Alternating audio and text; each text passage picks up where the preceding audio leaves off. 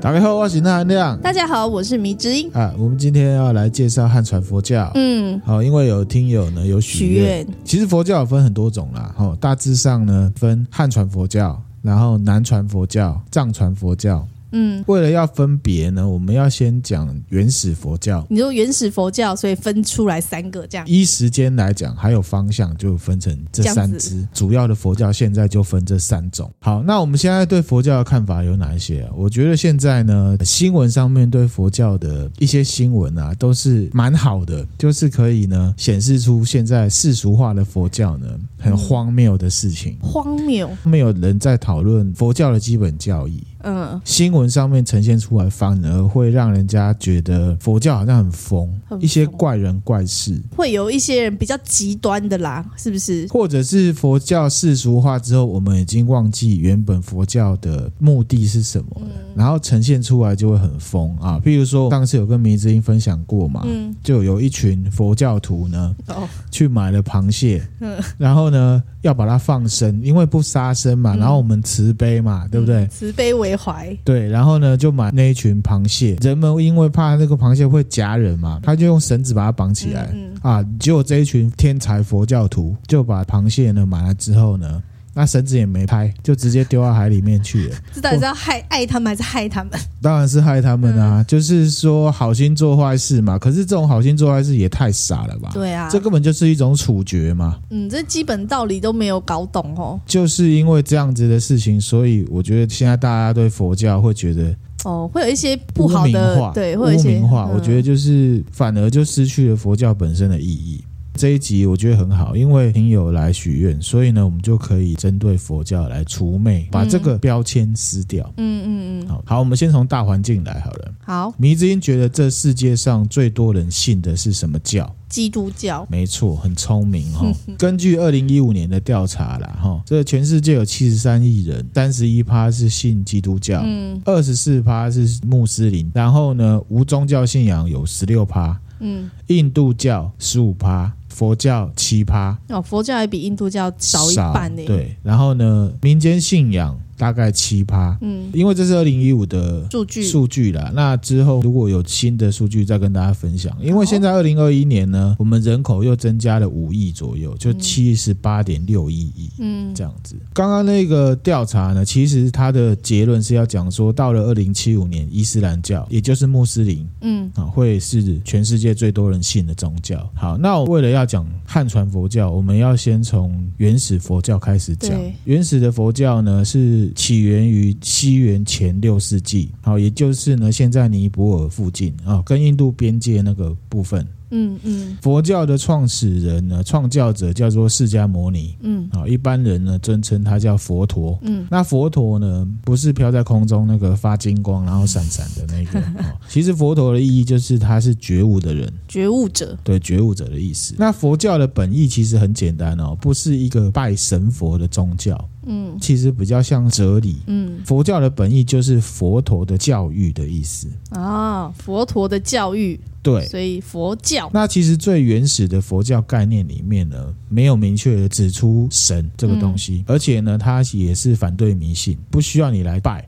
那刚刚有讲佛陀是觉悟者的意思，对就意思是说他是人。那你要崇拜他也好，或者相信他也好，其实就是他来跟你讲他怎么样觉悟，嗯那他的想法是什么。嗯所谓的成佛，也就是觉悟，也不是说可以飞啊，然后呢、哦发光，发光，然后呢可以放闪电、嗯哦打你之类有的。法力之类啊的，不是？这是另外一块，因为其实佛教还有另外一块是修行的部分、啊、哦啊，里面有提到什么神通啊那个。嗯可是我觉得作为一个哲学，为了学神通去信教，我觉得工具性的，太工具性了，嗯我觉得就失去原本意义了。所以我们就讲教义的部分。接下来为了介绍佛教，所以我们一定会介绍到原始的教义，嗯大部分其他的会是历史的部分。嗯回到刚讲了哈，就是说佛教他们其实是反对迷信的，嗯因为佛陀呢，他认为不应该浪费时间在思考其他的事情，只需要思考就是消灭痛苦这件事情。嗯嗯那因为呢，佛教有提出来，人心呐、会有十一种痛苦。他的意思就是说，你只要思考如何灭苦啊，哦其他的都不要花太多时间。嗯，因为十一种痛苦就很多了，你光想想着要对如何逃离这十一种痛苦，应该就够你要花心思去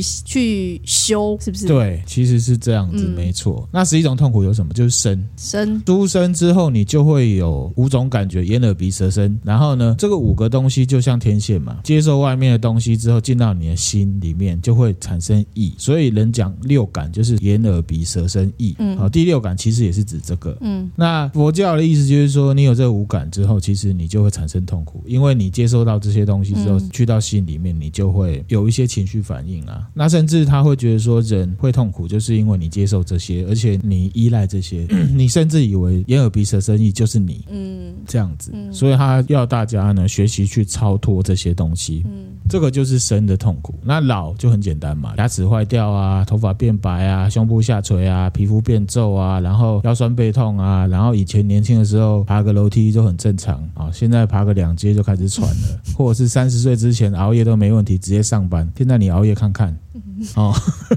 所以我们很多年轻的听友现在熬夜还是很 OK 啊。啊，年轻的嘛。可是我跟你们讲 哈、哦，三十岁之后真的你真的们会就有知差道啦，就是一个分水岭嗯。那韩亮以前年轻的时候比较荒唐的时候，都出去玩，嗯玩到可能凌晨三四点，隔天继续上班都没问题。现在啊如果超过一两点没睡，隔天就痛苦的要命，啊对，开始啊想打瞌睡。各种跟宿醉感觉也差不了多少吧， 哦，对啊。所以你如果你想要宿醉，感觉不需要喝酒，你就是靠熬夜就可以了。呃，我觉得都很伤身，不要好了，好不好？嗯 好。然后呢，老之外就还有一个痛苦，什么死嘛，嗯因为不想死。然后有的人是因为他活在人世间很有权利，他想要继续啊。嗯好，譬如说秦始皇，他会去追求长生不老嘛。嗯除了死之外，还有什么愁？就是哀愁、哀伤、悲伤这种的。悲就是悲伤啊，呃，对，悲哀啊，悲痛哦，任何不幸引起的哭啊，这些都是。还有苦，就是身体的疼痛，嗯，关节炎、肌肉酸痛，肩肌颈肉酸酸，痛，对啊，迷之音哈，最近在家里面深蹲之后，哇，痛了好几 天，觉得很对啊，还有痛上苦。班那个肩颈真的是也是很酸痛。这个就是苦哈苦。那忧是什么？就是身心不愉快嘛，你会忧虑。嗯有一句话是说什么“人无近忧，必有远虑”，哦哦，就把自己搞得很痛苦就是。怎样都很痛苦啦。对，不管有没有事都很忧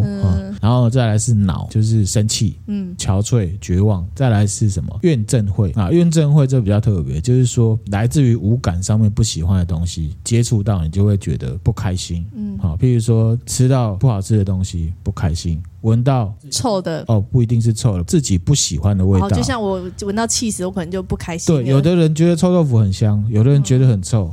好，所以说也不一定是臭，就是嗯像你你闻到鱼，你就会不开心。对，就是你不喜欢的味道，你就不开心。反正就色身香味触法，只要跟你心意不合的，那你就会不开心。怨憎会是三种，还是它是怨憎会？它的名字就是一种叫怨憎会，然后另外一种是爱别离，哦嗯就是针对你喜欢的色身香味触法，譬如说亲人啊，嗯或者是你今天吃了一碗一兰拉面，哦，对不对？然后呢，很好吃，可是以后再也吃不到，你就会有一种不喜欢、不还好开心的现在感觉。还好现在台湾有开分店。对，然后再来就是什么求不得啊、比方说我想要变成孔金城刘武， 啊，孔刘孔刘，啊，可是不可能啊，我就会觉得很哀伤，然后就会想说，哇靠，我怎么长那么丑？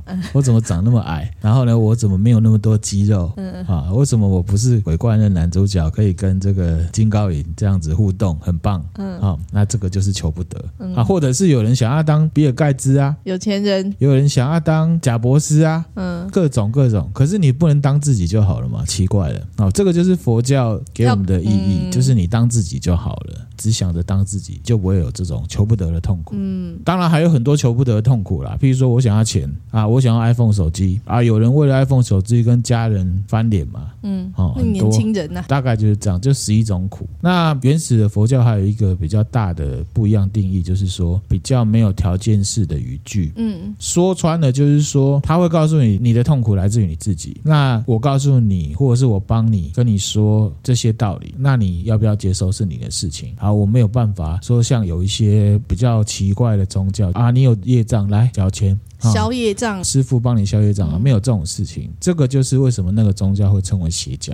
嗯一言以蔽之，就是说呢，佛教只有一个核心思想：痛苦来自于你的欲望。嗯那佛教徒很简单，就是说相信这个法则的人，你就是佛教徒。嗯那佛教的最高原则是说，痛苦确实存在，那我要如何逃离这些痛苦？其实我觉得逃离也不太对，就是我如何面对这些痛苦。在这些痛苦之下，你可以的怡然自得，对就大不要概被是影响。所以，像如果你只要是相信这个法则，你也不需要经过什么仪式受类似受洗这种，你不就是用可以统你称只为要是相佛信教，愿意去执行，去学习人家跟你讲的佛法，嗯而且是你自己去做、哦，不是说哦这个好累哦，我缴钱你帮我做，嗯哦嗯，没有这种嗯，一键什么。一键完成一啊，一键完键成收这成种，之 对，类没的有这种的哈，要自己来哈。那这个就是佛教最简单的基本教义。的基本教义。嗯好，那现在要来讲佛教怎么兴起的。那刚刚有讲到，就是说这个创教者就是释迦牟尼，嗯，然后他其实是呢印度尼泊尔那附近的一个王国的王子。嗯其实，在那个时候，就是西元前六世纪的时候呢，那个地方主要信的就是婆罗门教。嗯那婆罗门教呢，简单的讲就是说，它有三大主神：梵天啊、哦创造神，然后呢，保护神是比湿奴，破坏神是湿婆。反正他们三个神呢，就是主宰一切。嗯信这个教的人认为呢，只要向这些神灵来祈祷，就可以获得你在生活上的种种好处。嗯那渐渐的，这些祭祀的东西，还有对神灵的这些赞美，还有各种仪式，嗯它就会被写成《吠陀经》。嗯啊，《吠陀经》就是现在印度教主要在信的经典。嗯，那印度现在主要信的就是印度教，嘿，印度你说。教就是婆罗门教嘛，因为他们看的经典是一样的，又不是。那我问你，汉传佛教就是佛教吗？是啊，不是啊，它是分出来的汉啊，传它原始佛教源头汉一样传啊。佛教，等一下我会讲，因为它会做本地化。印度教它是从婆罗门教演变出来的，它有部分一样，有部分不一样。例如说你是你爸生的，那你是你爸 嘛？我是我爸女儿，怎么样？你跟他有关系，可是你不是他，你们有部分相同，可是有部分不一样，呃好啦，大概是这样。样概念。好，好，那婆罗门教呢？他们社会阶层分得很严重，跟教义有关。那我们就跳过，大家有兴趣自己去找。嗯、嗯那反正就是婆罗门教最主要的特点，就是它会影响到这个社会阶层，因为其实人的思考跟他的宗教观念是都会融在一起的绑在一起，所以呢，就衍生出来一个东西叫做种姓制度。嗯那种姓制度的意思就是说，每个人都是分阶层的。嗯好、你是贵族，那我是平民，平民下面还有贱民，贱民还分好几级，嗯，就是我觉得这个制度真的很不好对，欸。就是还有比贱民更贱的贱贱民，那贱贱民下面还有贱贱贱民这样那子。个真的是一出生就决定了一生欸呢。对啊，其实跟我们现在差不多嘛，我们现在是用钱来分阶级。对。啦，可是相较之下，他们那个一出生，你就是没有完全没有翻身的余地。哦，对啦，之后我比们较会啦分享呢另外一集，就是讲贫穷的本质。嗯，嗯讲完之后，你就会发现，其实现代人是用了另外一个东西哦，另外一种方式。来帮大家分阶级的。好，那这个是题外话，大家适而以听哈。我们回到婆罗门教这件事情上面。那总之呢，婆罗门教是一个很消极而且很死板板的一个方式，在规范着人们。嗯而且呢，他们很酷。好，比方说迷之音这一世呢是贵族，嗯你做坏事了之后你会降级。嗯，那那含量现在就是贱贱贱贱贱贱，超级贱民。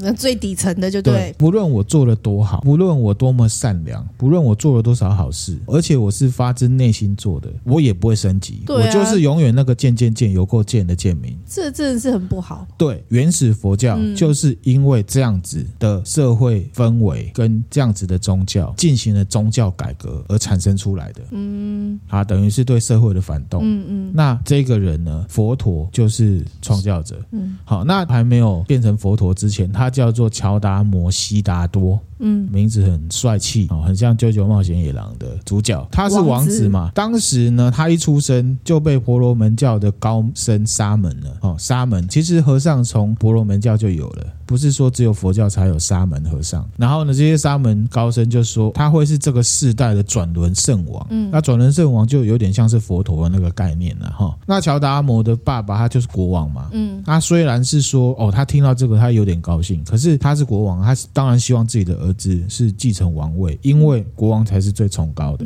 所以呢，他自然不希望儿子出家。嗯，所以呢，他就让儿子呢住在这个楚门的世界里面，哦，所以呢，他也算是早期煤气灯的受害 者，啊、就是他不知道外面其实是怎么样，嗯然后呢，被父亲规定说这样才对，那样才对啊、你这样是错的，你那样子是对的，就是嗯他没一有个被跟外操控的，嗯没有跟外界接触，对，因为为有意嘛，因为嗯国王不让他接触外面。对那成年之后的乔达姆啊，嗯他就自己跑出去了。偷跑出去，偷跑出去看这个世界，他就看到这个世界很生硬、很残酷的社会阶级，嗯民不聊生。社会底层的人呐、啊他看到很多都是很棒的人，很善良，做事情都是为了别人，打从心里想要帮别人。嗯可是他却永远只能活在社会的底层。嗯然后他的王宫里面也有一些嘛狗腿仔啊，做坏事，可是呢，贪污他就是对他也是过得好好的，嗯他就怎么样呢？出家，他就自己决定出他出家，他成为沙门。老爸挡不住了，对，然后呢，他就针对这个喘不过气的这种阶级制度嗯去做反动，所以他衍生出来佛教。那佛教有一个很重要的核心，叫做众生平等，嗯，不只是人跟人之间平等，我跟我们家的丁丁小狗也是平等的就。是所有生命都是平等的，对我这样跟细菌也是平等的，我跟武汉肺炎也是平等的，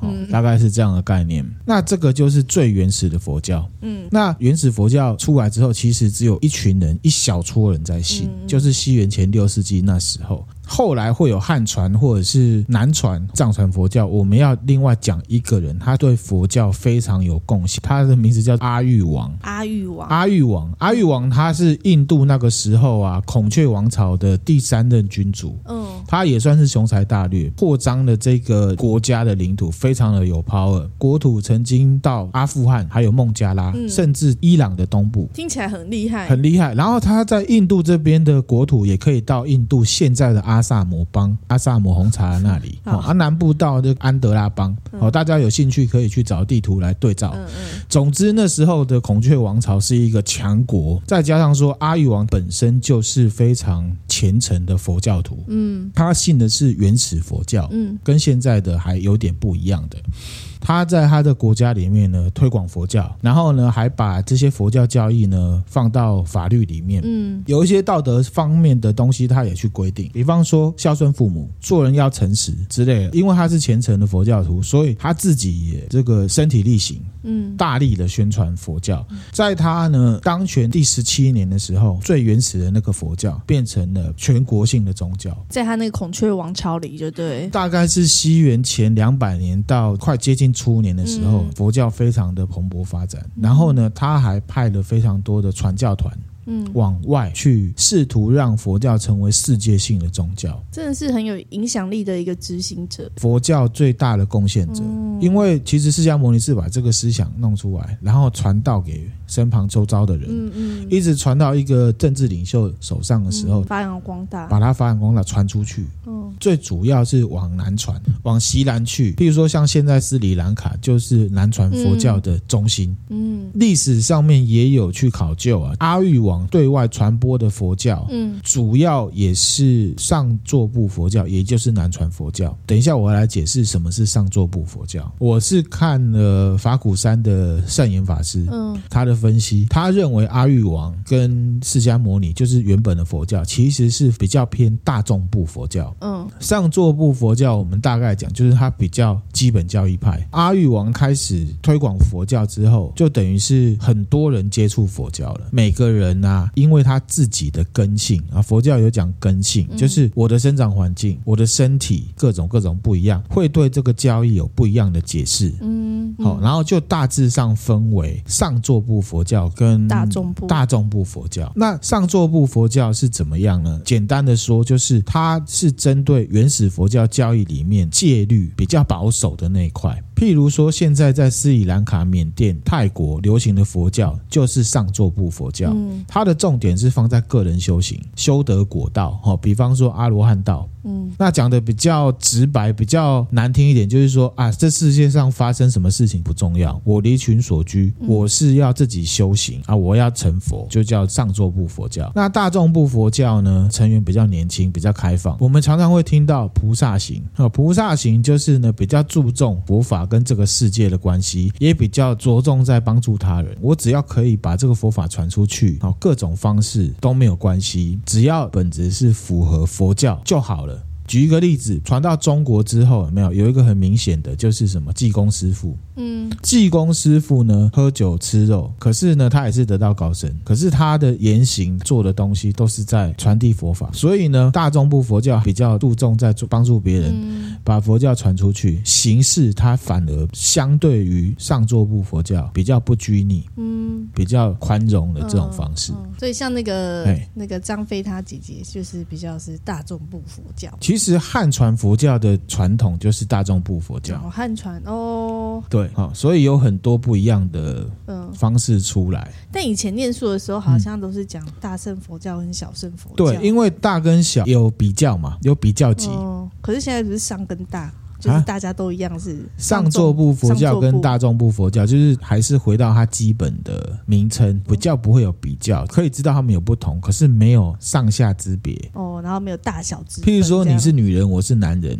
那么假设我们现在呢用易经的方式，就是男人是君子，女人是小人，你听了是不是很不爽？对你讲什么东西啊呀、对，那大乘佛教跟小乘佛教一样，他会觉得为什么你的比较大，我的比较小？哦所以呢，我们就回到基本，就是你是女人，我是男人。好，我们有不一样，可是我们没有等级上的差别，嗯大概是这样。好，譬如说大众部佛教跟大乘佛教里面有一个非常核心的观念，就是什么？我刚讲菩萨行嘛，对，菩萨它不是一个名字，菩萨它是一种等级，呃，就是你呢已经悟到了，可以成佛了，可是我没有成佛，留在人世间帮大家，嗯这个就叫菩萨。嗯也只有在大乘佛教或者是大众部佛教才有这样的观念。啊譬如说铁达尼号，他讲说 “You jump, I jump”，嗯，好，杰克就很菩萨嘛，就是你跳我就跳，要活着就一起活着，魄力这种也是佛法。好，大众部佛教就是可以尽量把所有的东西包进来。嗯大众部佛教其实比较像是一种哲理。那我们现在呢，正式来讲汉传佛教。嗯，刚刚讲到大玉王阿育王，啊，阿育王派了很多佛教团嘛，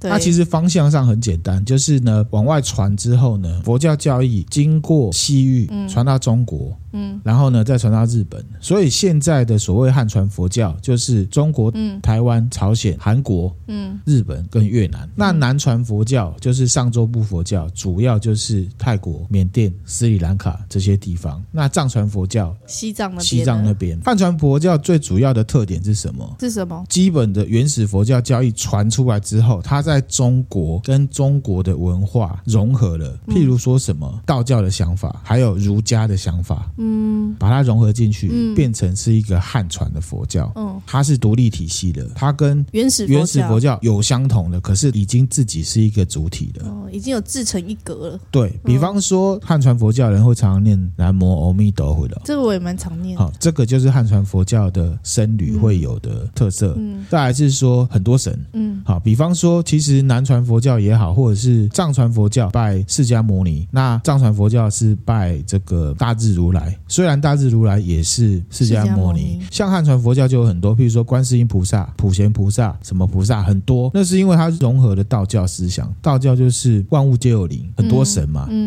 融合成为汉传佛教，然后还有就是什么不能吃肉，还有什么戒疤，就是和尚头上点了像喜巴拉那样子的，那个是汉传佛教才会有的。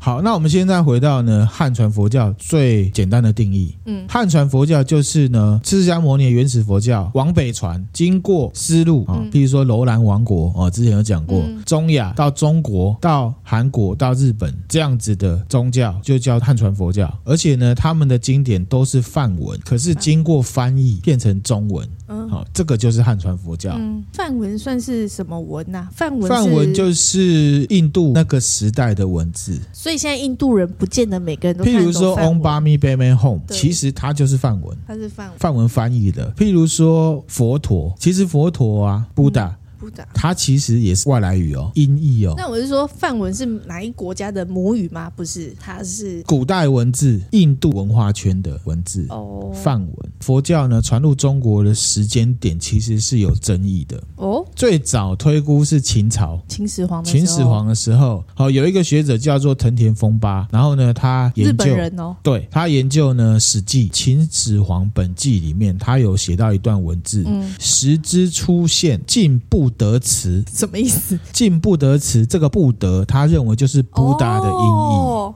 佛陀的音译。嗯那有人这样看，嗯好、其实呢，在中国有不少学者是偏这一派的。嗯在秦始皇时代，佛教就已经传过来，而且他禁止佛教。嗯，秦始皇是大概西元，前两百多年，就是哦阿育王那的时候。候那秦始皇信什么？我认为应该是道教。哦，我以为你说他姓姓氏的姓，他说他姓 他信宗嬴教嗯啊，嬴政，他应该是比较信奉道教。道教。可是那那时候的道教没有像现在这么具体。嗯，最明显的例子就是什么？他派了徐福去求长生不老药，哦，找不到嘛，然后到日本他就不敢回来嘛，嗯就变成日本人的始祖啊，这是一种都市传说。是哦，那信奉长生不老就是道教传统嘛，说实在是这对对样。那当然这是有争议的，不一定嗯嗯嗯哈、那比较没有争议的说法呢，是东汉末年，嗯快要接到三国时代那时候，嗯东汉有一个皇帝叫东汉桓帝，嗯，皇帝都会祭祀嘛。那个皇帝很像是安康部分 欸，不是皇帝，是桓帝。，嘿，东汉桓帝，那皇帝都会祭祀嘛。嗯其实，在那时候的祭祀，就有一点把佛教跟道教的观念融合在一起的。嗯好、汉传佛教的一个重要核心，就是他开始把道教、儒教跟佛教混合了。嗯那汉桓帝跟汉灵帝那时候呢，已经有一些印度地区的和尚，阿育王那一区的，嗯经由西域到中国，然后来传教。嗯传教的据点就是东汉那时候的首都洛阳。那时候呢，比较广泛流传的佛经呢是《浮屠经》嗯，跟《四十二章经》，哦，就是韦小宝跟海大富在抢的那个。哦， 就是那个四十二章就他经们在抢佛经。然后呢，到了三国时代呢，曹操跟曹丕打压佛教，嗯哦，但是好东西是进不了的，哦嗯，比方说曹植被杀的那个，嗯七步成诗的那个，嗯煮豆燃豆萁，豆在釜中 泣，本是同根生，相煎相相煎鸡腿排相煎何太急啊，，对，那一个人他就很爱读佛经。嗯总之呢，东汉到三国时期，佛教已经传到中国嗯了，但不是非常普遍，可能是贵族或者是读书人、嗯哦，比较有时间想东想西的人、会去接触这东西， 比较不用为了生活所苦的人才可以嗯对追哦追求精神哎上的不那会个。说啊，讨这被冲啥，我明仔仔都被要死啊。对呀啊啊，这其实是有根有据的，好不对，好？虽然不普遍呢，可是中国有记录剃度出家的人，嗯，最早就是在三国时期的魏国，就是曹操的那个魏国。最早是那时候哦。对，就已经有中国人剃度出家了。好、他叫做朱世行，嗯，法号叫八戒。就是猪八戒，啊，没错哈，西游记》的人物就是从这里取材而来的。真的啊。对，他是中国有记录第一个出家，嗯而且他是第一个取经的人。所以《西游记》里面的猪八戒去这个名字取经是有这个事情，这样他也真的去西方取经。对，朱世行法号八戒，他想要信佛教，可是中文的经典很少，都是梵文。然后他又呢，看不懂，他看不懂，当然拼命学。在西元两百六十年的时候，他就从现在的山西省出发，嗯到于田王国。于田王国就是现在的新疆。嗯古老的伊朗人建立的佛教王国，嗯它是在丝路的一条分支线上面的，嗯所以呢，他是第一个西行取经的中国和尚。然后呢，他还翻译了一本经典《大品般若经》。哦，波尔大品般若经其实它的组成啊，三个部分，第一个就是《金刚经》，第二个部分就是《心经》啊，韩国瑜背的那一个，那还有一个叫八千颂。嗯那现在一般的佛教徒最常念的佛经就是《心经》跟《金刚经》，嗯，哎、我觉得以前人真的很厉害、他说猪八戒看范文看不懂，所以哎你他可就以叫它朱世行吗？ 他不是叫猪八好戒吗？ ，OK OK，好，如果然后朱世行啊，当初在国内因为看不懂范文，中文今年少嘛，对所以他看不懂范文，他就想说，那好，那要去西域，就对直接去源头那边去学习。嗨，可他明明就不会范文，他去了，他语言还是不通啊。这种语言的东西就是把你丢到那里去，你就会了。所以我觉得以前的人真的是学习能力很强，就是他啊为其了实想要学习能力，力很强，不是一个天生的东西，是你心里面，如果你对这东西有憧憬、欲望有有渴多望大你就有多那这个就是是讲的相由心生嘛。嗯你有多想学，你就会学得很快嘛。嗯，对很嗯你想学佛经，所以就去学梵文。对啊。可是他语言不通，他怎么就是你知道现在好万事难起想象哎、对了，就万没有老师教你说哦，这个字等于什么意思？对啊那你要自己怎么学？好你厉的害动哦！力有多强，你就可以学得多快。啊，我有认识以前很多人，他很喜欢日本文化，老张一来就是很快很厉害，自己学就考了一级、二级嘛。一级一没有人教，自己很学强啊不止一个。呃，佛教渐渐普遍的时间就是呢，魏晋南北朝里面的晋朝。嗯，好、在西晋的时候啊，洛阳、长安就有一百八十间的寺院。那时候就突然间一百八十天就什么叫突然？哎，从 汉从你现在讲当然是突然，可是有时间的嘛，好了就是三国一直到魏晋南北朝的晋朝。好好哎那时候关羽、张飞、刘备都已经死光了，那经历多长的时间呐、就那不陆是续突然，好陆续，经过一段时间之后然后的。晋朝那时候就是有一百八十西晋的时候已经算普遍了，和尚跟尼姑已经有三千多人，快四千人了。嗯，到了东晋，出现了一位呢代表人物，谁？他是外国人，嗯好、他叫做鸠摩罗什，嗯贵族的后代，而且呢，他中文造诣很好，嗯堪称是经文翻译大师。嗯他是那时候龟兹国的一个贵族。龟兹国在哪里？嗯嘿也在新疆，就是现在的新疆维吾尔自治区阿克苏地区。哦，哦，那时候他们是一个国家，嗯翻译的佛教经典就是什么《金刚经》。嗯而且他翻译的这个版本是现在目前最普遍流传接受的版本。哦，啊，鸠摩罗什长这样外国人啊，就是轮廓，很深嘛，鼻子很挺这样子然。后有胡子，好，那这边有个斗知识，嗯，我们大概讲一下《金刚经》。好，很简单，好，《金刚经》不是大金刚或者是无敌铁金刚的故事，好，也不是什么沉黑金闷，刚好，也不是什么沉闷的东西，好，它比较像是会议记录，会议记录比哦，较像是故事书，嗯好，它里面内容就是释迦牟尼在世的时候，嗯，跟学生讲的话，哦，就是他对这个世界的看法，还有对这个宇宙的观点。宇宙的观点，他对那时候就有讲宇宙的他观，有讲宇，如果你有兴趣去看，它里面真的有讲宇宙，好，所以我认为《金刚经》是哲学书啦。嗯，那里面有出来一个词，大家偶尔会说什么？啊，不可思议哦。嗯不可思议是出自于《金刚经》的。那不可思议指的是说，佛祖试图在形容一些事情，这些事情是无法用语言来形容的。好、嗯我们之前讲过，语言有它的极限。好、嗯比如说维根斯坦也有讲过，有些事情是没有办法用语言来形容的，所以你要用自己去感觉。嗯好，佛教其实也有一块是这样子的。那其实佛教经典很多，可是我自己认为《金刚经》算是简单明了，而且很能代表汉传佛教。那如果大家呢对《金刚经》有兴趣，又不想看太冷僻的东西，推荐两本书给大家。比较简单的是一本中国人写的书，作者叫费友，这本书叫做《不焦虑的活法》，嗯，不是佛法啊，是活法。不是对因为你那个台湾国语我跟《金刚经》啊，或者是佛教有产生关系，就是这本书开始的。哦，很久以前呢，我在网络上面看到一则新闻，中国有一家公司，它很会抄袭，你知道那家公司，不很就有多一只都企会鹅吧？哦，然后它会围红色的围巾。就是会想哭的时候会 QQ 的那个，对对对，那他因为呢抄袭了某一个文化人的作品，还有 IP 啦，然后呢被告判决出来呢，这个文化人呢胜诉， 哇，哎，胜诉之后呢，这个文化人就说不用赔，因为反正呢你们钱很多，赔我你们根本没感觉，嗯，所以他就要求这家企鹅公司呢、嗯出钱买这本书，送给他公司里面所有的人看， 我觉得很会耶，很会这。个很会耶，就是你们没有念这些书，才做出这种伤天害理的事情。嗯真的耶，好，然后呢，我就想说，这家企鹅公司做出的事情我很能了解，因为他们就这样嘛。嗯那只是说，为什么这个文化人要他们去看这本书，我就去买来看。嗯，看完之后，我就对《金刚经》产生了兴趣，哦我就开始去念。原来是这样，所以呢，这个文化人在广义的佛法里面，他就是在做功德，因为我接触了《金刚经》了。嗯，它影响你了，他这个书里面非常的白话，嗯就是让你透过《金刚经》的，在过生活的时候，尽量不要太焦虑。嗯那第二本呢是稍微深一点，可是它也是很白话，是南怀瑾的《金刚经》说什么，嗯非常的浅显易懂。然后呢，现在甚至大家也不用去买，就有免费网站把内容完全分享出来。嗯，大家可以上网打《金刚经》说什么，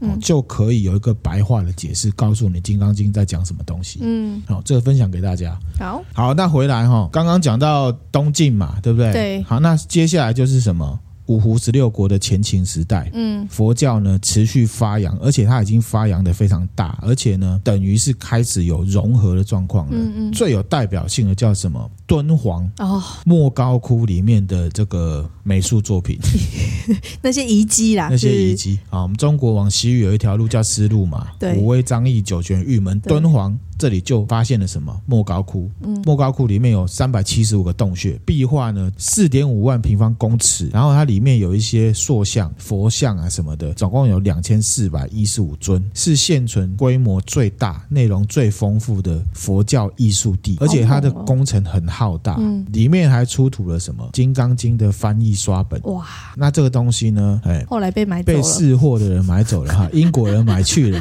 哈，放在大英博物馆里面嗯哈，现在要去到英国才看得到嗯。那这个莫高窟呢，有一些外号，墙壁上的博物馆。嗯，世界艺术宝库，好想去看哦。我之前在 YouTube 上面有看啊，那梅子英还出来倒水，看我说没有，我跟你你要说，看什么，无聊就走进去了。这种东西跟那个吴哥窟一样，我觉得那个影片画面看跟现场的那个感觉是会完全不一样的。它最有名的就是什么飞天，飞天这一幅画就叫叫做妙音神， 哦，是一种神明的妙名字音对哦你有没有听过妙妙音女子啊？妙龄女子跟妙音女子不一样，好不 好？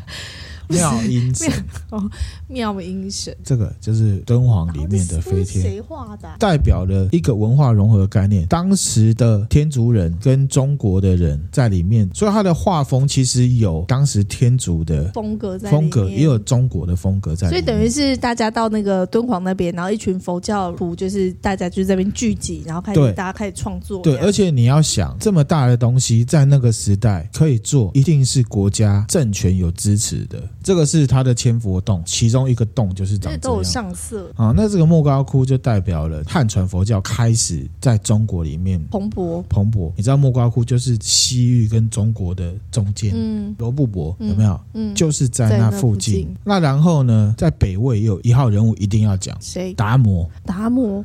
对，那个嗨，释迦摩尼啊的本名也有达摩两个字，哎，只是凑巧是不只是？是凑巧啦有。这么巧？，金城武跟明金城有两个字是一样的啊 不是，好吧，啊是不 是？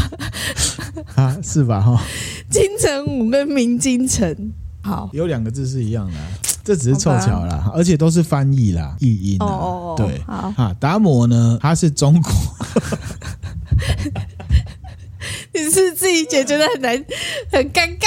你知道我想讲什么我吗？知道啦，你就想说他们是不是一样很伟大之类的，是不是？搞不好转世啊。啊，有可能，可是这个没有科学上的论证。我们现在是讲历史上有考究的东西。好啦好啦，那达摩呢？他就是中国禅宗跟少林寺的创始者。嗯好，如果是企业的话，他就是创办人。那么名片都会写嗯嗯创办人。创办人，少林寺创办人达摩，然后交出去，哇塞！还有如雷禅贯宗耳。啊，两个啊，对对对，还会大家讲少林寺比较有感觉哦啦，禅宗大家知道嘿啥？少林寺继禅宗创办人，对，大概是这样子哈。那达摩是哪来的？有两种说法，一种就是天竺，就是印度西域那边人西域那边。嗯那也有一说是波斯，就更远。对他不是中国人他不是中国人，他是外国人。哦，对，如果假设他是天竺来的，那唐三藏取经的地方就是天竺，嗯好、西天就是天竺，嗯，那天竺就是指我刚刚讲了古代的印度地区，也就是阿育王统治孔雀王朝那地方。嗯嗯，换言之，它就是佛教的发源地。那如果是波斯的话，就是现在中亚大概伊朗那个地方。嗯，如果他是来自于波斯，他就有可能像我之前讲，就他就是广义的雅利安人，他长相可能就像是伊朗人那种感觉。嗯，相传呢，达摩是释迦牟尼佛第二十八代的弟子嗯啊，也是呢天竺禅宗的第二十八代禅师。嗯，相传呢，达摩他要往东来中国的时候，他有问过他师傅啊，师傅啊，我要去中国，我要去哪边传教会比较好？嗯，师傅就说呢，啊，如果你去中国的话，你不要去南方，因为呢，南方的君主好大喜功，没有办法领悟佛教的真谛啊。这个故事呢，就跟达摩一个很有名的传说有关。嗯，达摩一苇渡江，一苇渡江，就是说呢，他在苇草上面渡江好猛哦！离开。常常很多画家会画，站在一个苇草上面，然后就好强渡江。哦嘿这个故事我大概讲一下好哈。那很显然呢，达摩没有听他师傅的话，他去南方了，他去南他要方，挑战。来到中国，他就先去了现在的南京。嗯那边的皇帝叫做梁武帝，他为什么去那里？因为他知道梁武帝呢笃信佛法，嗯而且他对佛教也有研究。嗯后面之后呢，梁武帝问达摩，他就说啊，我知道你是佛教发源地来的高僧呐、哦，那我呢当皇帝之后啊，我建了很多庙，抄了很多经，然后呢让很多人出家，刻了很多佛像。嗯那我这样子的话呢，做这些事情有多少功德？嗯，达摩就说没有功德。那梁武帝就说，哎，为什么没有功德？生气。啊，达摩就说：“此为有为之事，不是实在的功德。”嗯，他讲的这句话，他就是要测验梁武帝到底是不是真正的笃信佛教、了解佛教。嗯嗯梁武帝不理解，生气就请他走了，嗯理念不合。那为什么说不是功德？我们不要说很深啊，《金刚经》也有讲到，电影、电视都有讲到，一切有为法，如梦幻泡影，如露亦如电。只要是有目的的行为，就像做梦，就像泡泡一样虚幻，像露水一样，一下就蒸发了。嗯，好、讲白了就是说啊，你有钱建佛塔，还不如拿其中的万分之一去让穷人啊撑过一餐。嗯，很有道理好、啊。他的意思就是这样，对强调的是你的心。好对，那有为法是什么？我比喻。好、我之前有看过一个鸡汤文啊，嗯说是刘德华讲的，嗯刘德华语录。嗯那不论是不是，我觉得蛮有道理的，我就分享一下，顺便好说明什么叫有为法。啊，刘德华说啊，我给你十块，他给你二十，你会觉得他比我好，可是你不知道他其实有一百，而我只有十块，我全部给你了。好，那我给你一颗糖，你看到我给他两颗糖，你就对我有意见了。但是你不知道他曾经也给我两颗糖，而且你什么都没给我。嗯据说是刘德华讲的啊，嗯不知道是谁讲的。这件事情就是说，他要强调你的心，那个心甘情愿付出的行为。嗯如果呢，你用数量来衡量人家对你够不够好，这个就是有违法哪个为啊？我有违法，有没有作行为？为的违，为这个就是有违法。嗯其实你要看的是他的行为，我只有十块，可是我给你十块，嗯，就你全部给我了耶。我有一百块，我只给你二十块。嗯，一般人就会觉得啊，二十块比较好啊，你对我比较好。可是其实是什么？我我就只给有你十块，嗯，我什么都没有，我全部给你，嗯这样子很好理解吗？很好理解。哦嗯，就不用用其他的语句对来形容了。那梁武帝呢，没有搞清楚他在还是讲什么听不懂听不懂。真是他字不在他可以都 wiki 啊， 镜头前面念心经是一样的道理嘛，哈，要回扣这件 事情。差不多是这样子哈。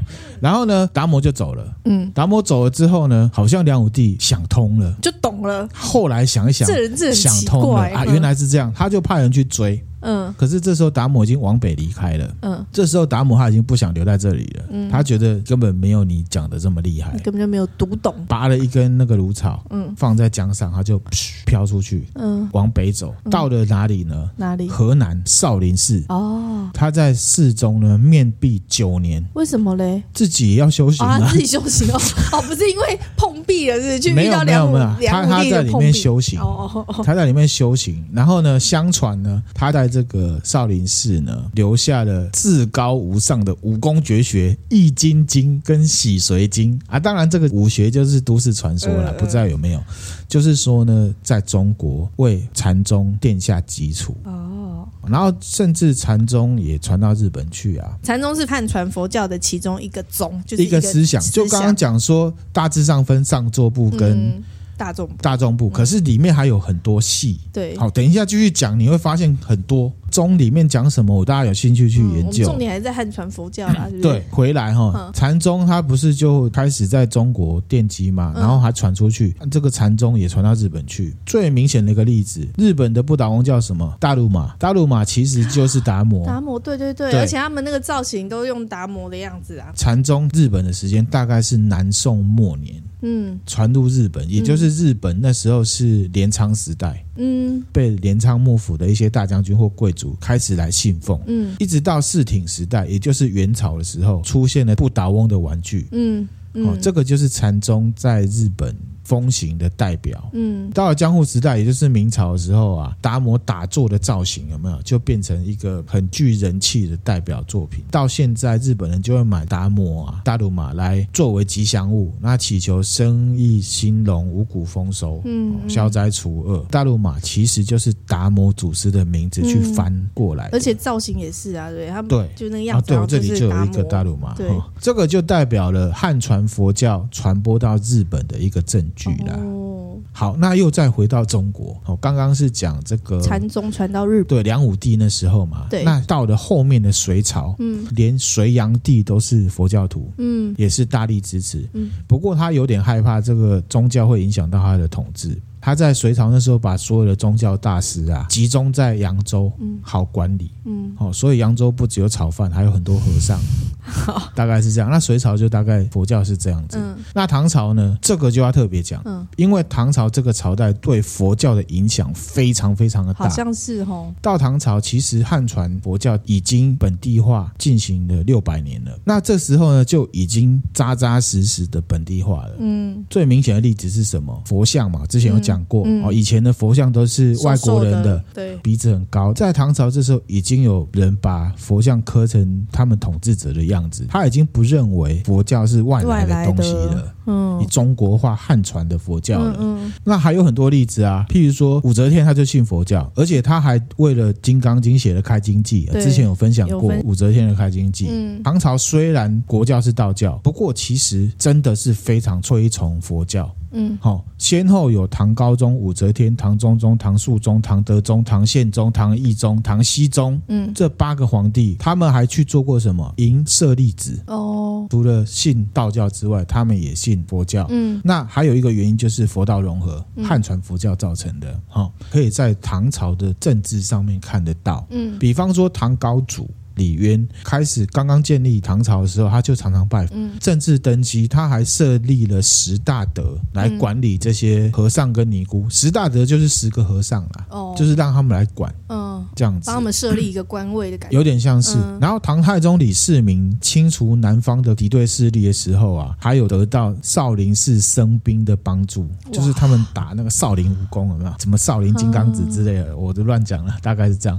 然后呢，他在登基之后有没有？他还下令全国啊一些军事的据点嗯要设立佛寺，就是放一些僧兵在里面嗯这样。那唐太宗最有名的还有什么？玄奘啊，就是唐三藏，唐三藏去取经啊，那取经回来，他还出钱啊，开一个很大的场域，让他们来开始翻译这个佛经。嗯，所以玄奘取经这个是真唐太实宗的，真实的哈，哦《西游记》写除了猪八戒之外，他就是取这个玄奘、取经的故事，唐三藏。然后呢，甚至玄奘后来回来之后，他还自己创立了什么唯识宗，就是汉传佛教的一种宗，宗跟禅宗是一样，嗯是他所们以他自的己又成了一一路的思想这对样子，，跟禅宗不一样，这思想源流就不同了。嗯嗯，而且唐太宗那时候，他还为了政治目的，把文成公主呢嫁去当时的吐蕃，也就是西藏。嗯汉传佛教传入西藏，嗯跟那时候西藏的一个当地宗教叫做本教做融合，就形成了藏传佛教。哦，好，那藏传佛教我们另外一集再来分享。好，刚刚有讲嘛，武则天更是崇信佛法，对，她呢把和尚的地位摆在道士的前面。哇，而且他在寺院里面，他还明定说要开养病房，有点像是老人照护中心、长照中心，长对照不对中，心，对，嗯然后还大大的开设经文翻译场，嗯嗯因为佛经都是梵文来的嘛，对大肆翻译。嗯而且呢，他还开凿龙门石窟，现在河南省的洛阳。就是也是去这边，你看长这样子，规模超级大的，这个跟莫高窟一样是世界文化遗产。这里面呢有两千多个拜佛的地方，然后你说刚刚那个对龙门飞窟、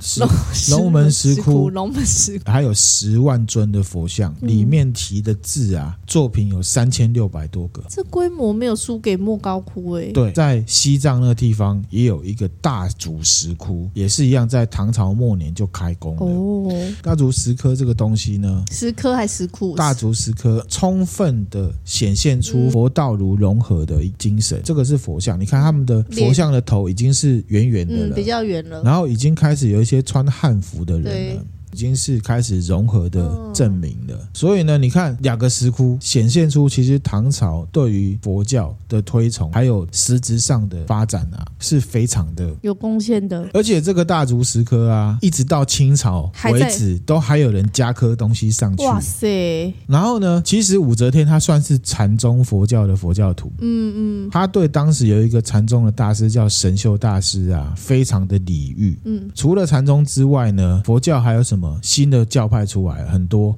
禅宗、天台宗、三论宗、法相宗、律宗、净土宗，甚至连禅宗还出现了南宗、北宗。嗯，然后呢，禅宗下面还要分什么临济宗、曹洞宗、维养宗、云门宗、法眼宗、华严宗。好多、哦，对，云门五集有没有？嗯嗯那个其实是佛教用语，而且在唐朝不只是禅宗，这些宗都遍布发展。他们还礼遇一些印度来的比较特别的宗教，奠定了什么密宗。嗯，那为什么会有这么多宗在这里发扬出来？其实就像阿育王时代一样，信教的人多了，多了，解读的人各自不同，嗯，而且他们各自有各自的主张，而且他们不会互相攻击，嗯，互相尊重，然后就各自发扬。嗯那大家有兴趣可以自己去研究。嗯，那刚刚讲到唐朝很强大，开始把汉传佛教往外传。哦对譬如说日本的那个真言宗、嗯空海大师，那个也是那时候传出去的。嗯空海大师那个就是密宗传统嘛。嗯唐朝就不得不讲到那个最有型的皇帝，嗯嗯，唐玄宗啊，啊，杨贵妃那唐玄宗哦，虽然他们国教是道教，哎，对这个密宗的佛教的这些大师啊，礼遇有加，嗯嗯，而且他还找这些人进到宫中，有没嗯有帮他灌顶？管对，我觉得那个时代就是很开放啊。他虽然信密宗，国教是道教，可是呢，他在位的时候开始在乐山四川省的乐山市建造什么乐山大大佛，佛，对，这个我知道。是现存最高的石头佛像。哦，所以是唐玄宗开建始造做，的，他从那时候开始做，而且这个乐山大佛花了九十年才做完。这太久了吧？